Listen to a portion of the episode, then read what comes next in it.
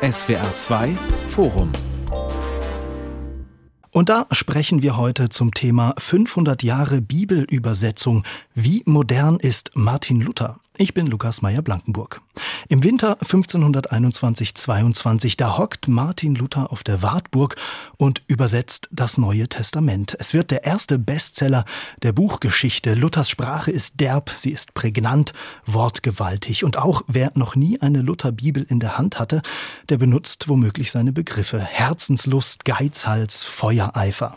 Welche Bedeutung haben der Reformator und sein origineller Stil heute noch?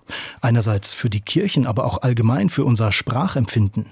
Längst kursieren neue Bibelübersetzungen, zeitgemäße Versuche, die biblischen Botschaften zu vermitteln, kehren mit gerechter Sprache oder mit Alltagsslang auch die Gläubigen zurück? Darüber diskutieren wir in diesem SWR2-Forum mit dem Schriftsteller Feridun Saimoglu in Kiel, mit Sonja Domröse, sie ist Pastorin und zuständig für die Öffentlichkeitsarbeit der evangelisch-lutherischen Landeskirche Hannovers in Stade und mit dem Berliner Journalisten und evangelischen Theologen Christoph Diekmann. Sie sind in Lutherland aufgewachsen, Christoph Diekmann, in der Nähe von Luthers Geburtsstadt Eisleben. Als Sie jung waren, war das DDR. Die Kirchen hatten da einen eher schweren Stand und trotzdem hat Luther bei ihnen ganz früh eine ganz wichtige Rolle gespielt. Wann und wie ist er denn das erste Mal in ihr Leben gepoltert? Gepoltert ist er eigentlich gar nicht. Äh, zu Ihrer Einstiegsformulierung ich sagen, ich sage das eigentlich immer doppelt. Ich komme aus Luther- und Münzerland. Diese beiden Antipoden, die auch eine Symbiose bilden, auch in der DDR-Ideologie, äh, die ist mir wichtig. Aber Luther hing äh, von Kranach gemalt im Amtszimmer meines Vaters äh, das nur betreten werden durfte, wenn gerade kein theologischer Termin anstand, also eine Predigtanmeldung, ein seelsorgerliches Gespräch oder der Heilige Mittwoch, an dem die Predigt geschrieben wurde. Luther hing, war Pfarrer. Mhm. er war Pfarrer in Dingelstedt bei Halberstadt und an der Wand hingen äh, die vier dürerschen Evangelisten und darunter von äh, Granach gemalt die Predella der äh, Stadtkirche von Wittenberg. Man sah da also rechts Luther in der Kanzel stehen, in der Mitte den todwund geschlitzten Christus am Kreuz und links die Wittenberger Bürgergemeinde und in der ersten Reihe dann eben Frau Katharina mit den Kindern. Und das ist mir so vertraut, dass Luther mir geradezu ein Schutzpatron, ich will nicht sagen als Protestant ein Heiliger gewesen ist. Selbst selbstverständlich bin ich mit dem Lutherdeutsch aufgewachsen und das verschmolz mit den Predigten meines Vaters. Und unser Pfarrhaus war aus dem Jahre 1580 ein Fachwerkpalast, umstanden von einer Mauer mit einem riesigen Garten, direkt daneben die Stephanuskirche. Also ich glaubte selbst in Luthers fester Burg zu wohnen. Und was fasziniert Sie bis heute so an ihm, auch in seiner Sprache? Ich glaube, dass die Musikalität, der Rhythmus der lutherischen Sprache, das Urmeter eines idealen Deutsch darstellt. Ich glaube allerdings auch, dass die Bedeutung oder auch nur die Kenntnis der Bibel derartig rabiat abgenommen hat äh, in weiten Teilen der Gesellschaft, dass viele Leute zwar noch mit lutherischen Prägungen, Sie haben ja ein paar genannt, umgehen, aber überhaupt nicht mehr wissen, wo es herkommt. Das ist so ähnlich wie mit Goethes Faust. Ja, Frau äh, Domröse, Herr Diekmann hat es gerade angesprochen, das Melodiöse der Sprache, Gift und Galle, Zittern und Zagen.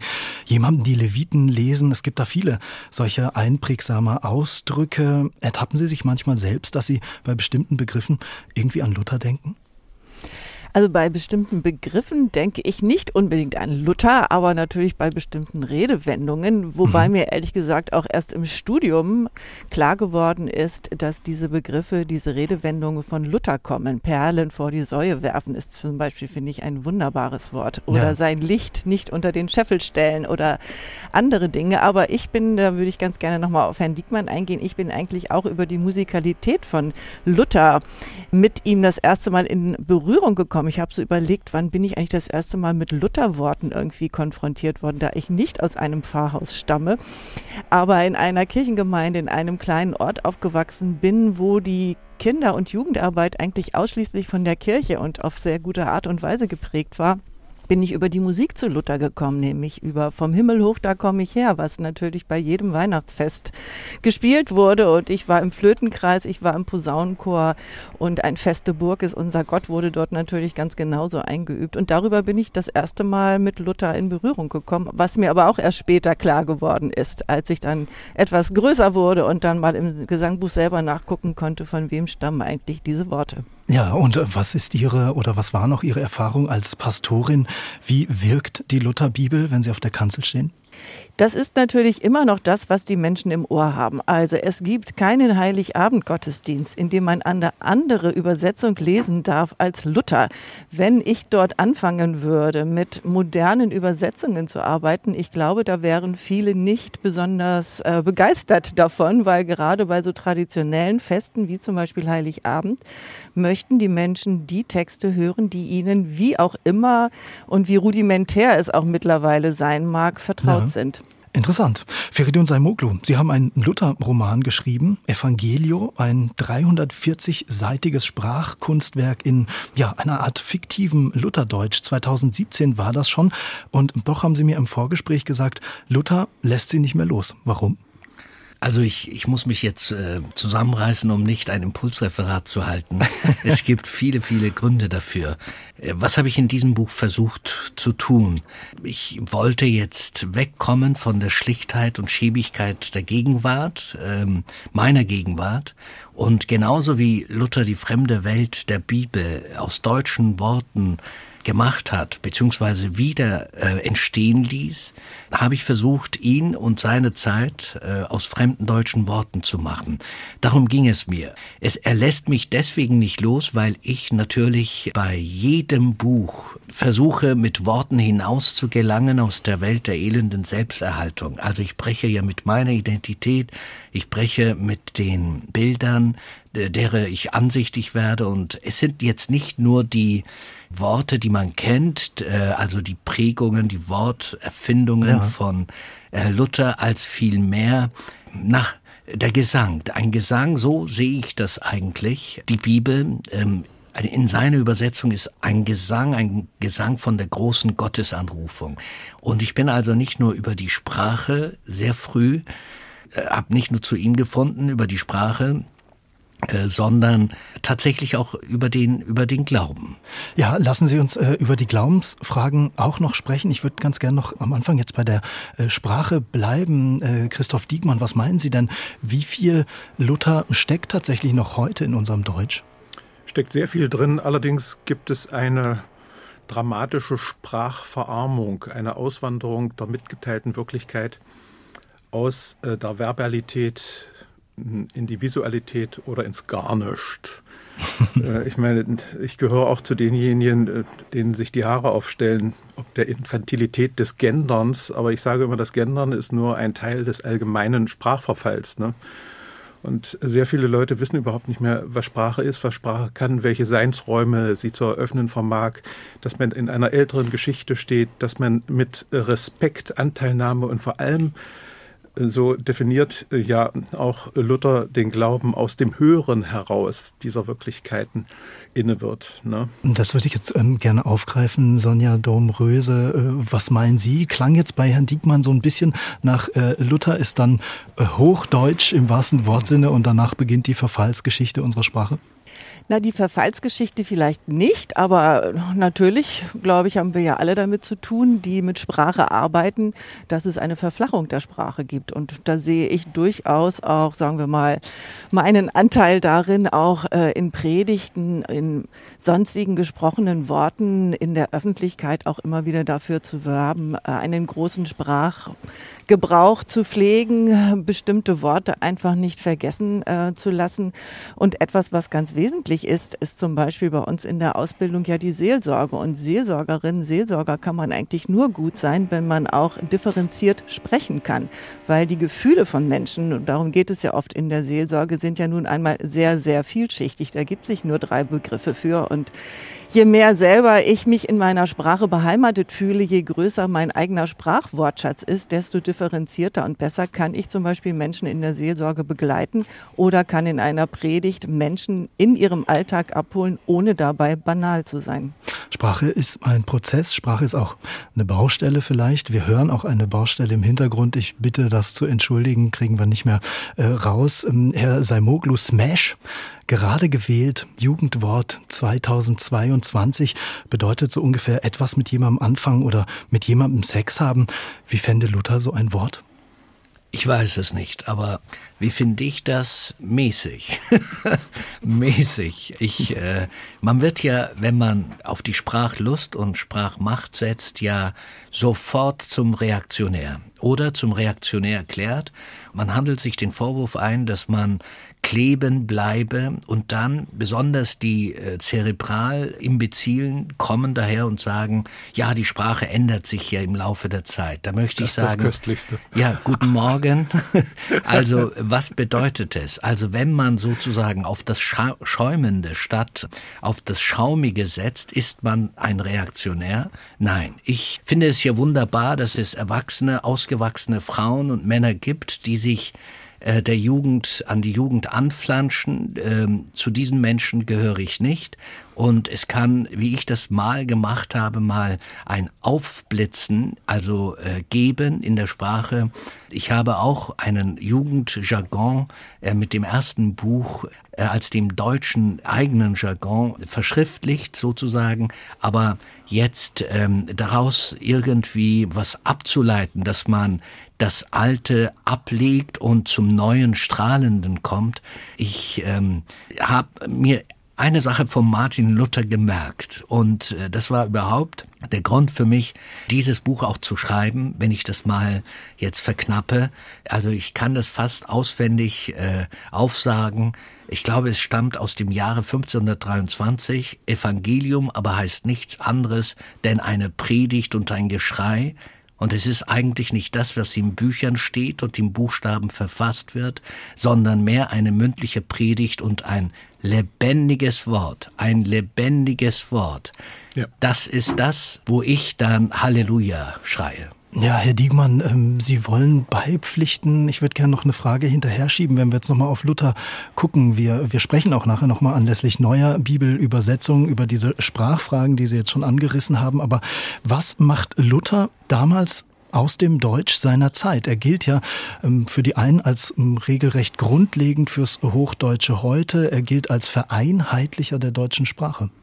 Bei Luther ist mir ein bisschen zu viel Geniekult im mhm. Spiel. Mhm. Richtig. Luther ist ja nicht vom Himmel gefallen. Der war auch ein Mensch seiner Zeit und er setzte sich mit seiner Kirche, es gab nur die katholische, auseinander. Und er wollte, dass die Dinge, die er in seiner Kirche im Argen lagen, wie er es erkannte, abgestellt würden. Und dazu gehörte zum Beispiel der Ablasshandel, dazu gehörte das Anbeten der Heiligen, dazu gehörte das gesamte Geschäftsmodell der römisch-papistischen Kirche. Er gab also äh, sozusagen mit seiner Übersetzung Gottes Wort in die Allgemeinheit, nicht wahr? Und damit unterliefert dieses Geschäftsmodell und auch die Hierarchie und die katholische Kirche als vermittelnde Glaubensfirma. Aber Luther hatte selbstverständlich Hilfsmittel. Also das, was er übersetzt hat auf der Wartburg, äh, das war Erasmus von Rotterdam, der sich mhm. auch als ähm, Pionier einer Erneuerung des Christentums verstand, nicht wahr? Und die Revision des September-Testaments äh, begann ja schon ein paar Monate später. Also zu seinen Lebzeiten hat Luther mit seinen äh, Schrift- und Deutschgelehrten Freunden an dieser Bibel gearbeitet. Sie haben festgestellt, wo sie sich geirrt haben, wo sie ein Tier nicht kannten, wo neue Handschriften auftauchten und so weiter.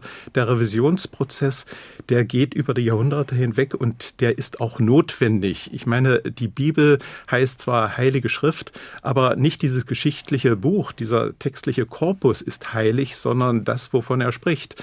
Das wollte äh, Luther den Menschen nahebringen, nicht wahr? Ich wollte noch etwas zu dem sagen, was vorhin gesagt habe. Es klingt vielleicht ein bisschen arrogant, dass die Leute immer flacher sprechen. Ich halte jeden Menschen für hochkomplex und vollständig in sich, aber ich habe 30 Jahre als Reporter gearbeitet für die Zeit und ich bin ein auditiver Mensch. Also ich habe nach Kräften die Leute überredet, mir das, was sie sagen wollten, aufs Band zu sprechen, das zu Hause nochmal abgehört und abgeschrieben und den Leuten auch ihren Wortlaut belassen. Ich habe auch äh, Freude daran, wenn Menschen Unfug reden.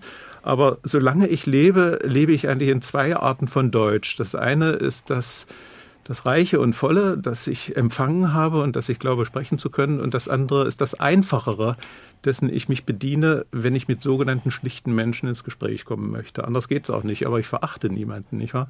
Sonja Domröse, ähm, Christoph Diekmann hat es gerade schon angesprochen, ihm geht dieser äh, Luther-Kult ein bisschen zu weit. Äh, Luther wird als ähm, solitäres Genie dargestellt, der quasi in Eigenregie nicht nur die Bibel übersetzt, sondern auch die Reformation antreibt und unser Deutsch bis heute prägt. Sie haben sich als Autorin sehr viel auch gerade mit den Frauen der Reformation beschäftigt. Was ist Ihr Eindruck? Muss man sich Luther eigentlich viel mehr als Teamplayer vorstellen? Ganz sicherlich da, glaube ich, spielt so ein bisschen mit hinein, dass wir als Deutsche gerne immer so einen Geniekult um wen auch immer herum machen, um Goethe, um Luther und wie sie alle heißen mögen, die Geistesgrößen. Luther, das sagte ja Herr Diekmann schon, den kann man, glaube ich, nur im Team verstehen. Das kommt ja auch in dem Buch von Ihnen, Herr Zaimoglu, vor, Melanchthon und Spalatin und wie sie alle heißen, die seine Freunde einfach sind, mit denen er korrespondiert. Und ganz interessant finde ich einfach nochmal den Blick darauf zu werfen, dass zu seinem Team oder sagen wir mal zu denen, mit denen er in engen Kontakt stand, natürlich auch viele Frauen gehörten und dass gerade viele Frauen sich davon angesprochen fühlten, von diesem Aufbruch, der in der Reformationszeit stattgefunden hat. Und dazu gehörte unter anderem die Bibelübersetzung. Denn jetzt war es möglich, es gab zwar auch vorher schon Bibeln im Deutschen, aber diese Bibelübersetzung hat ja zum Effekt gehabt, dass jetzt auf einmal, und das war ja auch so der Sinn der Reformation, jede Christin, jeder Christ, jeder, der sich für den Glauben interessierte, sich mit Gottes Wort auseinandersetzen konnte. Und das haben gerade auch viele Frauen dazu genutzt, selber Schriften zu verfassen. Und eine von ihnen, Agula von Grumbach, mit der habe ich mich sehr ausführlich beschäftigt, die hat eine Zeit lang Auflagen generiert, die vergleichbar waren mit den Auflagen von Martin Luther. Das heißt, das war einfach auch eine Medienrevolution und viele haben erkannt, ich habe jetzt auch die Möglichkeit, mich in die Diskurse, in die theologischen und in die politischen Diskurse meiner Zeit einzuschalten mit eigenen Flugschriften. Das war einfach auch eine große Emanzipationsbewegung. Wenn jetzt das Wort Gottes auf Deutsch verfasst ist, kann ich überprüfen, als diejenige, die unter der Kanzel sitzt, was predigt da eigentlich der Priester? Ist das eigentlich schriftgemäß oder ist das Humbug oder ist das verfälscht oder was auch immer. Und von daher hat einfach ähm, diese deutsche Bibelübersetzung auch eine ungemeine Diskursfähigkeit aller Menschen, die der Sprache mächtig waren, hervorgerufen. Und dazu gehörten eben unter anderem auch sehr, sehr viele Frauen, die sich das erste Mal da einfach auch öffentlich geäußert haben. Und das fand ich von daher ganz gut, dass 2017 wir ja schon versucht haben, nicht nur einen Lutherkult zu zelebrieren, sondern nochmal deutlich zu machen, Luther ist kein Solitär. Er konnte auch nur so agieren, wie er agiert hat, weil er eine ganze Bewegung hinter sich hatte und dazu gehörten eben auch weibliche Protagonistinnen. Bibelübersetzung unter der Überschrift Bildung für alle, großes Bildungsprogramm, so wie Frau Domröse das gerade geschildert hat, auch für Sie, Herr Salmoglu? Das sind natürlich große, große Worte. Ich würde sagen, eigentlich, äh, man darf nie die Frömmigkeit, nie die Frömmigkeit unterschätzen. Ihm ging es darum, immer wieder hat er darauf in diesen Worten, in anderen Worten dargelegt, das Böse von sich tun. Und Meister Luther hat ja äh, darauf hingewiesen, dass das Wort dass das Wort wirklich hineinfährt in den Körper. Es gibt ja, wie wir alle wissen, diesen Ausspruch, Herr, sprich nur ein Wort, so wird meine Seele gesund. Das Wort war jetzt nicht ein Mittel der Weltdeutung, sondern das Wort war ein Mittel der Gottfindung. Also Bildung für alle, ich weiß es nicht. Ich glaube, man könnte sagen, weg von den Begriffen der Theologie und der Sophisterei, eine Hinwendung eben, wie gesagt, zur äh, besseren Lesbarkeit. Dann kommt aber auch noch etwas anderes hinzu. Wie kann man eine Sprache finden oder die richtigen Worte finden für das Jenseitige, für die Finsternisse oder für all diese poetischen Mythen, für den Traum, für die Trugbilder, für die Versuchung, für das Ungefähre und das Unscharfe. Also ähm, es wird mir auch viel zu viel darüber gesagt, dass Luther trefflich also etwas ausdrücken konnte. Aber was mich so begeistert an ihm ist, dass er für das, was eigentlich äh, schwer zu sagen ist, schwer zu fassen ist, Worte gefunden hat. Es ist insofern auch eine literarische Übersetzung, das muss man äh, auch, oder so sehe ich das, oder es sehen einige so, wenn es denn heißt, sola scriptura, allein die Schrift, so ist es bei ihm jetzt nicht nur eine Parole, äh, wie bei Erasmus von Rotterdam, äh, also wie bei den Humanisten, die sagten, ab Fontes zu den Quellen, zu den Quellen. Man darf nicht vergessen, dass in seiner Zeit, so wie bei uns vielleicht auch, vieles am Erlöschen war. Und was ist aber die erlösende Welt? Wo geht es hin? Ähm, es geht natürlich hin zu der Gnade. Also Bildung, ja, aber nur über die Gnade, nicht über die Werkfrömmigkeit. Es gibt keine Heilssicherheit. Das muss man alles bedenken, um dann zu sagen, er war jetzt kein Sprachreformer. Er hat die Hilfe von einigen großartigen Menschen, Gelehrten gebraucht, aber er war natürlich auch ein Sprachmagier. Sprach nicht Genie, aber ein Sprachmagier. Und äh, Immer wieder ging es eben darum, mit Blut und Glut zu kämpfen und das Böse von sich tun im Sinne der Frömmigkeit. Bildung für alle, das würde, glaube ich, zu weit gehen, für mich jedenfalls. Frömmigkeit ist ein gutes Stichwort. Äh, lassen Sie uns das äh, gleich nochmal vertiefen. 500 Jahre Bibelübersetzung. Wie modern ist Martin Luther? Das fragen wir in diesem SWR2 äh, Forum mit dem Schriftsteller Feridun Saimoglu, mit Sonja Dom-Röse von der evangelisch-lutherischen Land Landeskirche Hannovers und mit dem Journalisten Christoph Diekmann. Herr Diekmann, was Herr Samoglu gerade hm, ausgeführt hat, hm, würden Sie das unterstreichen? Wie viel persönliches Glaubensprogramm steckt auch in der Übersetzung Luthers? Es wird manchmal etwas vorschnell, wenn gleich nicht zu Unrecht gesagt, der Protestantismus und die Reformation sei ein Bildungsprogramm. Ja, sicherlich. Ähm, mit dem Lesen können kommt das Denken können, da kommt das Ich, das ich aussprechen möchte. Aber das war nicht Luthers Primäranliegen. Das hat Herr Samuglu ganz richtig gesagt. Luther war ein mittelalterlicher Mensch, ein spätmittelalterlicher Mensch, der vor allem die Gnade Gottes für den Menschen bedachte, nicht wahr? Und ähm, was dann später kam, die Aufklärung, die Fürstenschulen und so weiter, das war nicht Luthers Programm. Luther war auch insofern nicht das, was wir als heutige äh, tun. Wir lesen zum Beispiel ähm, die Schriften des Alten Testaments durchaus im äh, historischen Kontext zum Beispiel. Ähm, aber Luther hat das gesamte Alte Testament schon christologisch gedeutet, also eigentlich überhaupt nicht als historisch-kritischer äh, Theologe, sondern als ein Verkündiger. Und ähm, sein Anti-Judaismus bezog sich auch darauf, dass für die Juden die jüdische Religion und äh, die Schriften etwas in sich Komplettes und abgeschlossen waren, wohingegen er doch glaubte, dass erst im Lichte der Christusoffenbarung diese Schriften erst ihren Sinn offenbaren könnten. Und sein Dolmetschen hat er ja mal sehr schön beschrieben, 1530 in diesem Sendbrief vom Dolmetschen geschrieben auf der Feste Coburg, als er nicht weiterreisen durfte aus dem kursächsischen Schutzgebiet zum Reichstag nach Worms, um nicht wieder äh, dem Kaiser, dem katholischen, zu begegnen, schmiss er eine Schrift nach der anderen in die Welt, unter anderem auch diesen Sendbrief vom Dolmetschen. Das Interessante daran ist, dass er erstens erklärt, äh, was man alles äh, können müsse und wie viel besser er sei als die Papisten, denn er beherrsche dieses Deutsch und man muss äh, die Mutter im Hause und die Kinder auf den Gassen und den gemeinen Mann auf dem Markt fragen und dem Selbigen auf das Maul schauen. Das ist alles ganz bekannt. Aber dann sagt er etwas ganz ähm, Entscheidendes, was vor allem zum Dolmetschen gehöre. Es gehöre dazu ein recht fromm, treu, fleißig, furchtsam, christlich gelehret und erfahrenes Herz. Nicht wahr?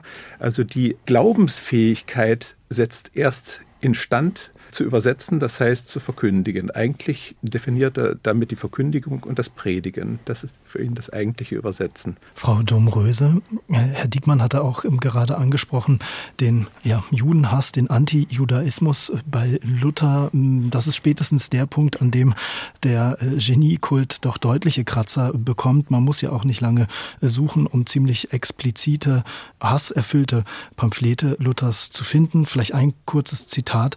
Ein solch verzweifelt durch Böse, durch Gifte, durch Teufel Ding ist's um diese Juden, so diese 1400 Jahr unsere Plage, Pestilenz und alles Unglück gewesen und noch sind. Wenn man sowas, hm, eine gegenwärtige Diskussion heute auch zu Rassismus, Postkolonialismus etc. einbringt, ähm, muss man dann Luther nicht ja endgültig als historisch irgendwie verorten, gegebenenfalls sogar streichen? Also historisch verorten ist immer notwendig. Ich glaube, bei jeder großen Gestalt aus der Geschichte, mit der man sich beschäftigt. Ähm, ich glaube, es ist einfach spätestens da nochmal klar und ich hoffe, dass wir da als evangelische Kirche mittlerweile auch wirklich an diesem Punkt angekommen sind, dass Luther natürlich ein Mensch war mit all seinen Widersprüchlichkeiten und zu diesen Widersprüchlichkeiten gehören seine Hetzschriften. Wenn man sich anguckt, was er im Bauernkrieg geschrieben hat, ist es genauso schrecklich. Es ist genauso schrecklich. Ja. Also das muss man sich einfach klar machen. Er ist ein Mensch wie jeder andere gewesen. Er hatte seine großen Momente. Er hatte eine wunderbare Sprache. Er hat sich für viele Dinge eingesetzt, von denen wir heute ungemein profitieren. Aber ihn jetzt auf den Sockel zu stellen und zu sagen, alles, was Luther gesagt hat, ist sozusagen goldene Worte aus seinem Munde, das sicherlich nicht. Ich würde ganz gerne nochmal auf das zurückkommen, worüber wir eben gerade sprachen nämlich über den Zusammenhang zwischen Wort und Sprache. Also wir sagen, also Herr Zamoglu hat es ja gesagt, sola scriptura, allein die Schrift, allein die heilige Schrift. Man muss dabei, glaube ich, nochmal darauf zurückgreifen, dass Luther aber dem gesprochenen Wort eine sehr viel größere Bedeutung beigemessen hat. Eines seiner Schriften, die Kirchenpostille, die er auch auf der Wartburg angefangen hat zu schreiben, nämlich Auslegungen der adventlichen und weihnachtlichen Predigtexte, von der hat er gesagt, die hat er dann später noch weiter ausgeführt, diese Kirchenpostille, das wäre eigentlich sein bestes Werk gewesen. Und darin spiegelt sich einfach nochmal, dass er der Predigt, also dem gesprochenen Wort, dem lebendigen Wort, darüber haben wir vorhin ja auch schon einmal äh, geredet, beziehungsweise dieses Wort fiel schon mal, dieser Begriff, das lebendige Wort. Also das, was ich Menschen direkt zuspreche, das ist einfach noch, sagen wir mal, viel wirksamer als das, was ich lese. Und er hat ja noch mal mit Recht darauf hingewiesen, Jesus hat nichts Schriftliches hinterlassen. Jesus und die Apostelinnen, die Apostel haben gesprochen. Niemand von ihnen hat ein Evangelium aufgeschrieben.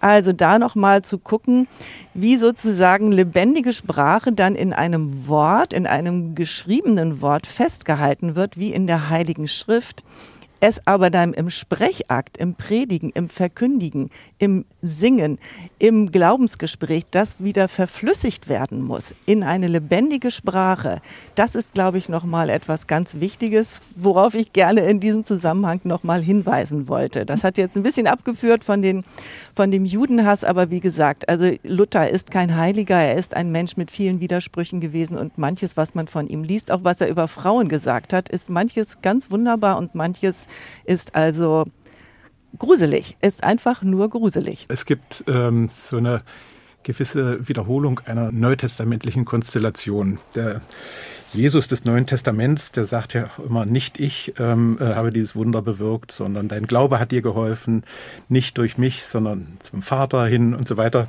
In der Kirchengeschichte wird aus dem Verkündiger Jesus der verkündigte Christus. Und aus dem Prediger Luther ist auch der gepredigte Luther geworden, also aus dem Verkünder Luther der verkündigte Luther.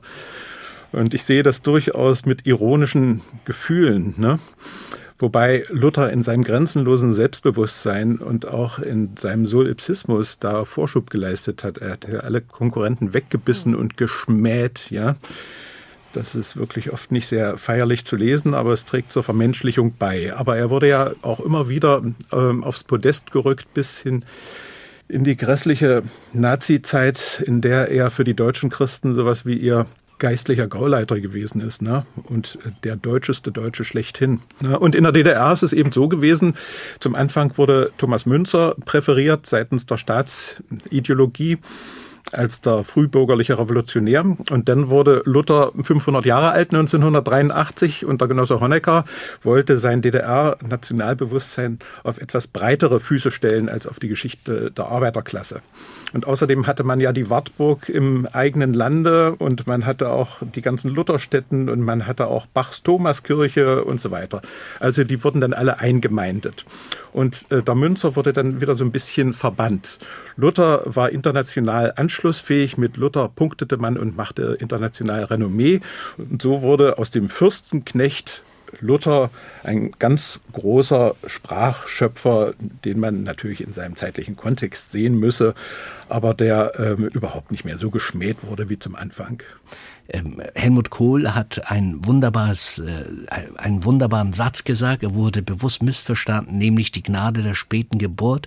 Aber man kann nicht jetzt aus der privilegierten Position der späten Geburt äh, weder unkritisch sein, noch aber so kritisch sein, dass man diese Gläubigkeit ihm vorwirft, also damals für alle Frommen und für alle Menschen der Christlichkeit, ging es ja um die Imitatio Christi. Und das war im Sinne einer das hat, hatte zu erfolgen im Sinne einer Versenkung, nicht äh, der bloßen Nachahmung. Und ein Martin Luther meinte es ernst. Also habe ich all das bedacht und ich habe auch bedacht, dass es keinen Tag gab, an dem er auf der Wartburg nicht an Schmerzen litt, äh, Schwindelanfälle, Migräne, Nierenkoliken. Wissen Sie, dann, dann wird plötzlich ein ähm, wird ein, ein körperlicher, äh, kein geistiger, kein Spukgestalt, keine Heiligengestalt, dann ähm, bekommt dieser Martin Luther einen Körper in seinem Flehen, in seiner, ähm, in der Erbärmlichkeit der menschlichen Existenz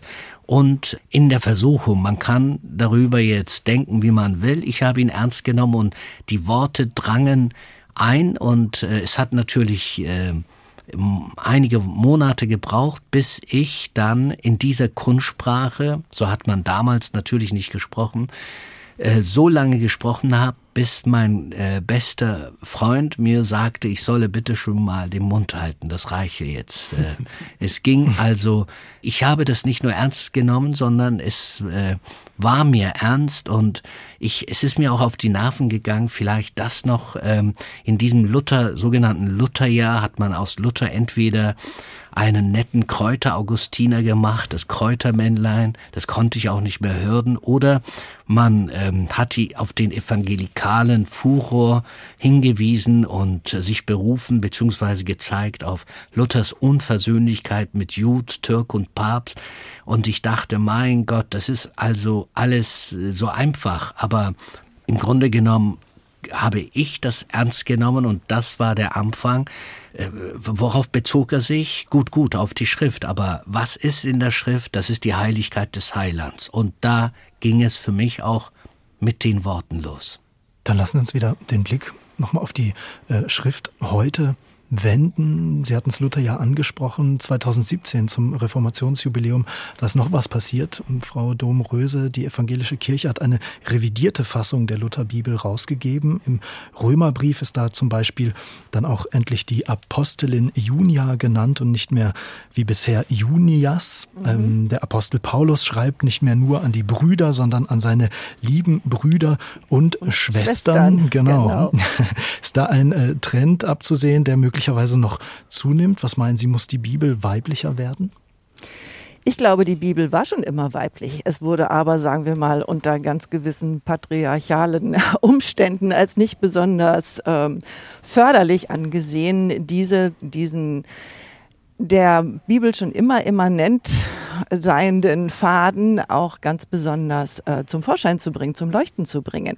Das haben Sie ja ganz schön deutlich gemacht an dem Beispiel aus dem Römerbrief, an der Übersetzung, dass dort eben im Griechischen ein gewisser Akkusativ steht von einem Eigennamen. Dieser Eigenname ist überall in der antiken Welt als weiblicher Name belegt, als männlichen Namen kennt man ihn nicht. Bis ins 12., 13. Jahrhundert hinein wurde dieser Name auch weiblich übersetzt. Dann auf einmal gab es Übersetzungen, die diesen Namen nur noch männlich übersetzten, denn oh Schreck, da steht ja, das ist ein Apostel. Apostel können eigentlich nur Männer sein, also muss Junias ein Mann gewesen sein. Gab es zwar keinerlei Beleg für. Jetzt also wunderbarerweise ist Junia wieder zu ihrem Recht gekommen, eine Apostelin und hat ihren Namen zurückerhalten. Und ähm, was glaube ich wirklich ähm, ein Verdienst ist der revidierten Lutherbibel, aber nicht nur der revidierten Lutherbibel, sondern auch anderer Bibelübersetzungen, ist einfach nochmal zu schauen, Gibt es denn nicht auch ähm, Konnotationen des Gottesnamens, die mit weiblichen Eigenschaften ähm, einhergehen? Es gibt immerhin das Gebot, du sollst dir kein Bild machen von Gott. Und wenn wir uns Gott immer nur als Rauschebart tragenden alten Mann vorstellen, der oben über dem Himmel thront, dann ist das natürlich äh, eine absolute, eine, also in der Kunstgeschichte, glaube ich, es gibt es da viele Bilder für. Also was ich damit sagen will, natürlich ist es wichtig, auch hervorzuheben, dass es in der Bibel, im Neuen Testament, im Alten Testament, dass es dort natürlich auch Bezeichnungen von Gott gibt, die mit weiblichen Eigenschaften einhergehen. Wenn der Prophet Jesaja zum Beispiel Gott mit einer Frau vergleicht, die sich um ihre eigenen Kinder sorgt und sich ihrer eigenen Kinder erbarmt. Darauf haben Frauen natürlich in allen Jahrhunderten der Kirchengeschichte immer besonders geachtet und ähm, das finde ich persönlich natürlich auch sehr wichtig, diesen Strang der Kirchengeschichte, diesen Strang der Bibel einfach auch zum Leuchten zu bringen, ihnen zu zeigen, dass er auch da ist. Damit verfälscht niemand die Bibel, sondern liest sie einfach nochmal kritisch. Und das ist ja durchaus das, was auch ein Anliegen Luthers gewesen ist, die Schrift auch immer wieder zur Rate zu ziehen. Er selber hat ja auch verschiedene Revisionen seiner Bibelübersetzungen ähm, betreut, weil klar war, da schleichen sich auch Übersetzungsfehler ein und jeder Mensch übersetzt natürlich auch aus seinem eigenen Blickwinkel. Das kann man zum Beispiel nochmal, ich höre auch gleich auf, das kann man zum Beispiel nochmal deutlich machen an den Seligpreisungen. Steht da nun eigentlich, wir sollen Friedensstifter sein oder steht da, wir sollen friedfertig sein? Das sind ja nun mal große Unterschiede. Also sich damit immer wieder mit dem Originaltext zu beschäftigen und zu gucken, wie ist eigentlich die konkrete Übersetzung, das finde ich etwas ganz, ganz Wichtiges. Christoph Diekmann, sehen Sie ähnlichen Anpassungsbedarf, wie ihn Frau Domröse gerade geschildert hat? Ich sehe fast im Gegenteil eher eine Tendenz zur ständigen Anpassung der Bibel an gegenwärtige Bedürfnisse. Und davor möchte ich etwas warnen. Also wenn man mal nicht von der Lutherbibel spricht, sondern von der Zürcher Bibel, die wesentlich akkurater, weniger süffig und kulturell fremder bleibt. Da kann man lernen, dass die Bibel ein Buch ist, das aus einem ganz anderen Jahrtausend spricht, aus einem ganz anderen Kulturraum. Man kann sie also nicht äh, so direkt ähm, zu sich nehmen äh, wie ein Medikament, dessen angenehme Wirkung man auch hoffen darf. Nein, sie bleibt fremd, es bleibt ein Graben der Geschichte und diese Fremdheit muss ihr auch zugestanden bleiben. Es gibt natürlich ganz rührende Direktheit. Mein Lieblingsbuch aus der Bibel ist das Buch Ruth, nicht wahr? Wie da diese äh, Volksfremde Ruth sich um ihre Schwiegermutter kümmert. Das ist eine äh, Geschichte, die zu Herzen geht. Das ist eine meiner schönsten Erlebnisse, dass ich darüber mal predigen durfte in der sogenannten Lutherkapelle auf der Wartburg. Aber generell bleibt die Bibel erstmal ein fremdes Buch, das ich befragen muss. Ich kann es nicht ausbeuten, ausschlachten und mir so zu eigen machen wie etwas, was mir gehört. Erstmal gehört sie mir nicht. Das Buch gehört mir, aber der Inhalt, den muss ich aus dem Hören erbitten und gewinnen. Herr Samoglu, bevor Sie auch noch was dazu sagen, ich möchte gern mit einem Bibelzitat konfrontieren. Ich ahne, wie Sie es finden, ich möchte Sie aber trotzdem einmal kurz vorlesen. Erstes Buch Mose ähm, kann man auch so übersetzen. Alles war erst einmal finster, vergleichbar mit einem totalen Blackout. Die Erde lag noch im totalen Chaos und war leer wie eine unformatierte Speicherkarte. Dunkle Materie beherrschte ein Meer aus Energiewellen, aber Gottes Fantasie beherrschte den Meeresspiegel, über dem sie gewaltig vibrierte. Dann machte Gott eine Ansage. Licht wäre doch jetzt erstmal ganz fresh. Und bam, es passierte sofort. Ist die Online-Volksbibel, also Bibelübersetzung als so eine Art Open-Source-Projekt. Da kann jeder mitmachen. Anfang der Nullerjahre installiert und nach wie vor aktiv, hat für viel Aufsehen gesorgt. Wie finden Sie es? Das ist wirklich äh, ausgemachter Blödsinn. Da, bravo, äh, bravo. Das ist, äh, es kommt davon, äh, wenn man das Wort Basisdemokratie so oft bemüht und wenn man glaubt, äh, siehe Dokumenta, es kommt immer schlechte Kunst beziehungsweise ähm, Quatschkunst und Krempel heraus, wenn viele Menschen äh, im Sinne einer Mitmachaktion äh, äh, reinkneten, ihren Mist reinkneten. Das ist, das geht nicht. Das geht nicht, das mache ich auch nicht. Ich mache mir erst einmal Gedanken, beziehungsweise äh, wenn man die Bibel auf eine solche äh, blöde Art und Weise äh, niedermacht, das ist ja keine Übersetzung. Also äh, das ist weder eine Verdolmetschung, das ist weder eine Übertragung, äh, das ist äh, auch keine Neuadaptation. Man muss schon mit Verlaub den Arsch hochkriegen und ein bisschen den Kopf einschalten und ähm, nicht äh, dem Müll der Zeit, äh, also äh, die Heilige Schrift mit dem Müll der Zeit garnieren. Das geht nicht. Quatsch. Ja, also ich glaube, wenn ich kurz mich da noch mal einmischen darf, die Kunst besteht ja darin, und das hat ja, denke ich, Luther irgendwie auch in seinem Sendbrief vom Dolmetschen gesagt, ich muss den Sinn verstehen und dann bin ich auch etwas frei. Ich muss nicht an den Buchstaben kleben und es buchstäblich übersetzen. Ich muss den Sinn verstehen. Ich muss ihn dann in klare und deutliche Sprache bringen, die aber nicht banal ist. Es geht nicht um eine Trivialisierung. Und das ist natürlich manchmal ein schmaler Grad zu sagen, ich schaue den Leuten auf den Mund, um es mal mit unseren Worten zu sagen. Ich rede ihnen aber nicht nach dem Mund.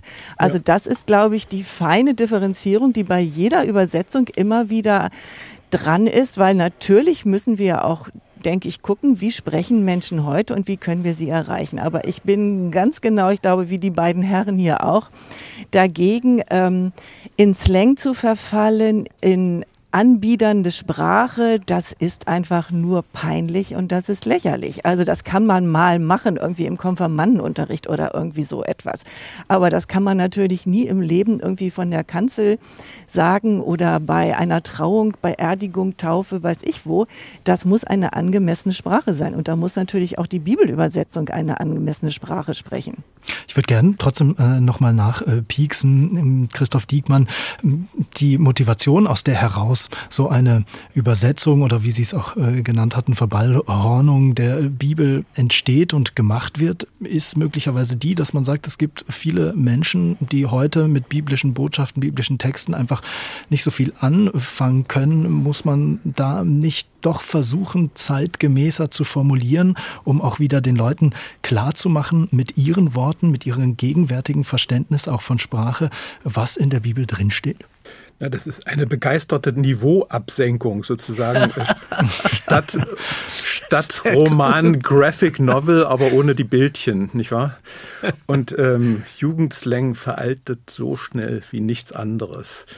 Äh, der Impetus ist zu verstehen, man will es vermitteln, das ist ehrenwert, aber ich gebe auch zu bedenken, äh, weder der Gottesdienst noch gar die Predigt sind ja noch so äh, der Mittelpunkt des christlichen Gemeindelebens wie früher. Alles driftet so auseinander, die Aufmerksamkeitsspannen schwinden, die Engagements und Zugehörigkeiten werden flexibel. Und äh, ja, das Wort Anbiederung von Frau Domröse war genau richtig. Ja? Anbiederung wird niemals honoriert, sondern verachtet. Sehen wir an dem Beispiel Ihrer Ansicht nach, dass Luther, um den Untertitel oder die Frage unserer Sendung äh, zum Ende hier nochmal aufzugreifen, nach wie vor modern ist in seinem Ansatz, Bibeltexte verständlich äh, zu machen, zu übertragen? Ganz sicherlich, weil das ist als Theologin, als Pastorin, ist das mein täglich Brot. Ich versuche die Bibel in eine Sprache zu bringen, die Menschen heute verstehen, ohne ihr die Fremdheit, ohne ihr die Würde, ohne ihr die Tiefe zu nehmen. Er ist modern, modern, ja, das ist auch so ein Wort, aber ähm, er wird nicht schwinden, er ist nicht geschwunden, er wird nicht schwinden. Und äh, das liegt eben daran, dass er das Heilige nicht verhökert wissen wollte.